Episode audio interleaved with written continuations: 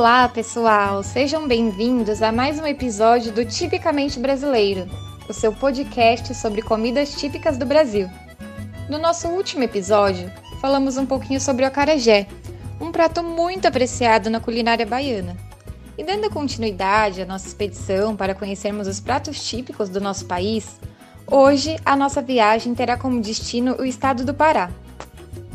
Então vamos começar conhecendo um pouquinho mais sobre esse estado? O Pará está localizado na região norte. Ele é o segundo maior estado em extensão territorial e sua capital é Belém. Outras cidades importantes são Marabá, Marituba, Cametá, Bragança e Santarém. Os principais rios paraenses são o Amazonas, Jari, Tapajós, Tocantins, Pará, Trombeiras e Xingu. O Pará possui também 31 etnias indígenas e comunidades negras remanescentes de quilombo. O extrativismo corresponde à principal atividade econômica do Estado, sendo o minério de ferro e o alumínio os principais produtos do extrativismo mineral. E o extrativismo vegetal, embora importante, não é realizado de forma sustentável. O turismo é uma atividade que vem crescendo nos últimos anos. A culinária paraense tem influência indígena, africana, portuguesa e as danças típicas são carimbó e o lundu. Para quem não sabe, é o estado mais populoso da região norte, com 8,5 milhões de habitantes. Terra de Fafá de Belém.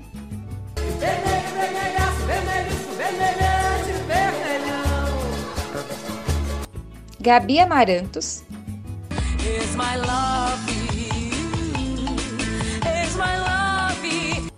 E Joelma. Chega pra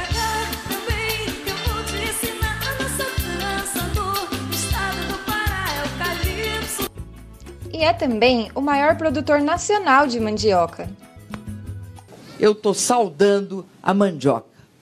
Acho uma das maiores conquistas do Brasil. E é justamente por conta da mandioca, mais especificamente da maniva, que é a folha da mandioca, que desembarcamos no Pará. A mandioca é uma raiz tuberosa e pode ser de dois tipos: mansa, também chamada de aipim no sudeste do Brasil, e brava, também chamada de macaxeira no norte e nordeste. Mas hoje, a de importância para nós é a brava, que é chamada assim devido ao ácido cianídrico presente, que é tóxico para humanos e animais, podendo seu consumo ser fatal. No entanto, quando eliminamos a toxicidade dessa mandioca, ela pode ser considerada muito versátil e todas as suas partes são aproveitáveis. A exemplo disso, podemos citar suas raízes, que são utilizadas na fabricação de farinhas, como a de tapioca, e suas folhas, denominadas maniva, que podem ser transformadas em comida, em especial em um prato chamado maniçoba. A maniçoba, tema central do nosso podcast de hoje, é um prato de origem indígena considerado um patrimônio gastronômico da região norte. E a maniva é um dos principais ingredientes dessa iguaria paraense. Esse prato típico, de preparação culinária tão particular, faz parte da identidade cultural paraense, estando relacionado ao sentimento de pertencimento social, sensação de autonomia, prazer e bem-estar. Dessa forma, a maniçoba está inserida em um importante contexto abordado no Guia Alimentar para a População Brasileira, que é o de que a alimentação deve representar as necessidades alimentares, inclusive em seus aspectos culturais. Além disso, seu preparo envolve comida de verdade, sendo composta, em sua maioria, por ingredientes in natura e minimamente processados, que devem ser a base da alimentação, segundo o guia. A maniçoba é conhecida como feijoada sem feijão, por conta do uso da carne de porco e pela sua coloração. Mas há algumas diferenças, como o uso da maniva ao invés do feijão preto. Segundo o guia, a adição de alimentos de origem animal em preparações tradicionais, que tem como base alimentos oriundos de plantas, acrescenta sabor à comida e melhora a composição nutricional da preparação final.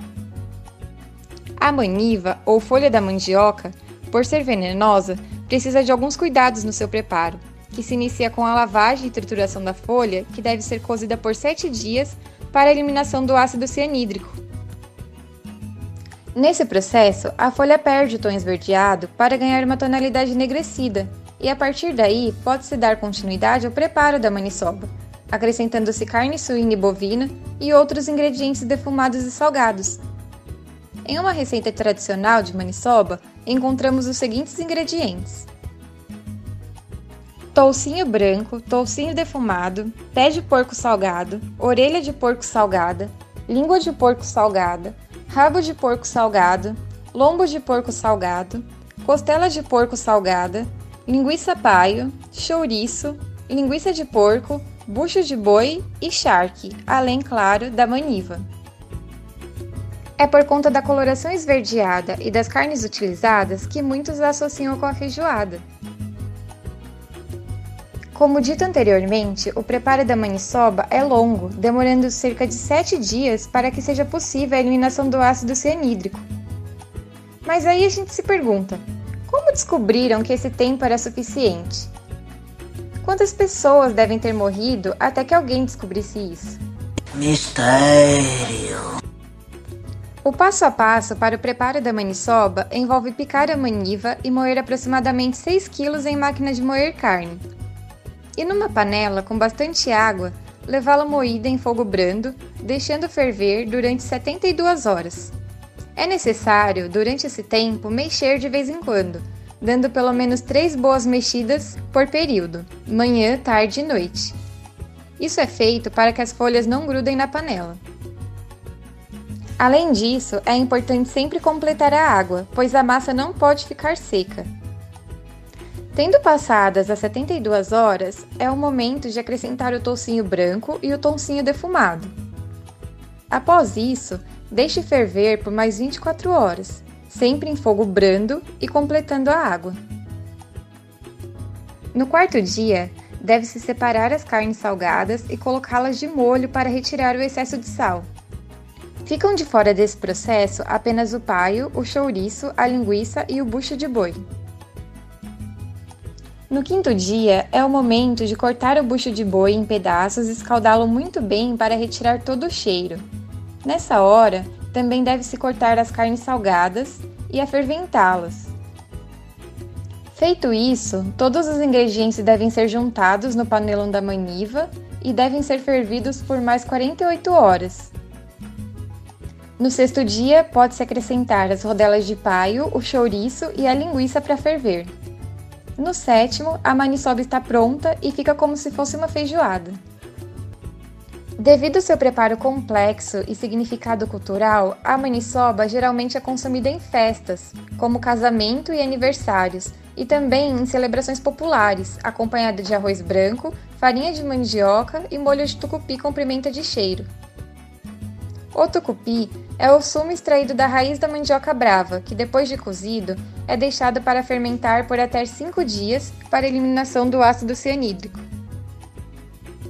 Algumas fontes dizem que a maniçoba não é um prato de origem indígena, e sim africana, uma vez que seu preparo se dá por técnicas africanas que foram empregadas em ingredientes amazônicos por escravos africanos que foram levados para a região norte.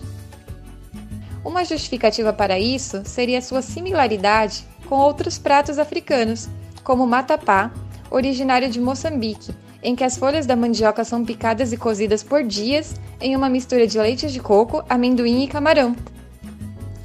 Outra nos diz que o prato tem influência indígena e não sua origem, uma vez que eles utilizavam a maniva para outros fins, e os africanos tiveram seu primeiro contato com a mandioca quando os navios negreiros chegaram no vale do rio Amazonas. Dessa forma, pode-se dizer que há influência desses dois povos, mas não sua origem em si. De origem indígena ou africana, o fato é que a maniçoba é presença obrigatória no almoço do Círio de Nazaré, festa popular comemorada no segundo domingo de outubro.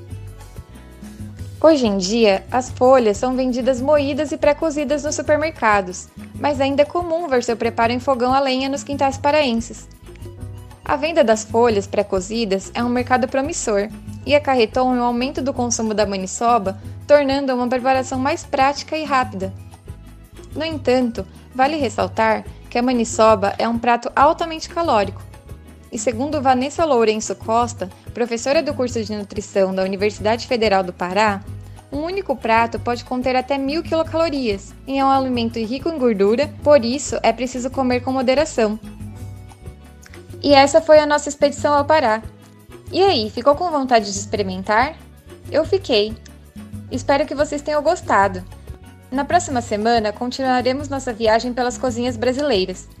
Nossa expedição terá como destino o Espírito Santo para apreciarmos a moqueca capixaba. Espero vocês! Até o próximo episódio do Tipicamente Brasileiro. Tchau, tchau!